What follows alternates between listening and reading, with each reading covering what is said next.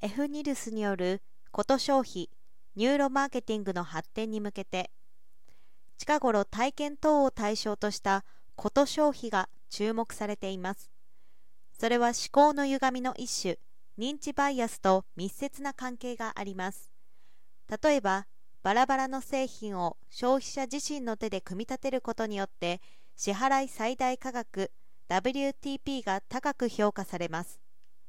IKEA 効果と呼ばれる認知バイアスはこと消費と深く関連していることが分かっています。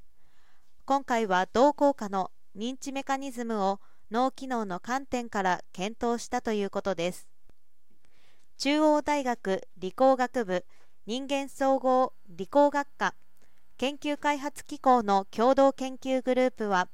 光を用いた非侵襲の脳機能イメージング法である機能的近赤外分光法 F ニルスを利用してこと消費における価値判断時の脳機能を可視化し効果を定量化することに成功しました。商品を組み立てる体験 DIY を経験した DIY 条件の WTP は商品を組み立てないノン DIY 条件よりも高いという仮説を立てました。そして学生30名に DIY 経験ありなしの条件を作り各製品写真を見せて WTP の評価をしてもらいました。同時に評価中の脳機能を WTP の評価や愛着記憶の呼び出しに関連する前頭前野を中心に計測しました。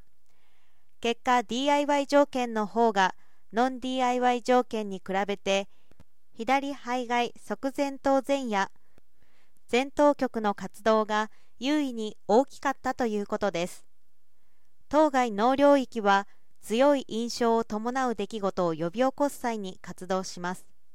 よってイケア効果のメカニズムに関連する脳領域として妥当なものであるとのことです。これにより今回観察された同効果の脳内表彰では DIY 経験によって製品への強い印象が生じ WTP 計測時に製品写真を見ることで DIY の短期的な記憶が想起されたことの反映だと推測しました。DIY のような体験をもとにした消費の価値判断を脳機能計測によって定量化したことは F ニルスを活用したこと消費のニューロマーケティングの発展に寄与するだろうということです。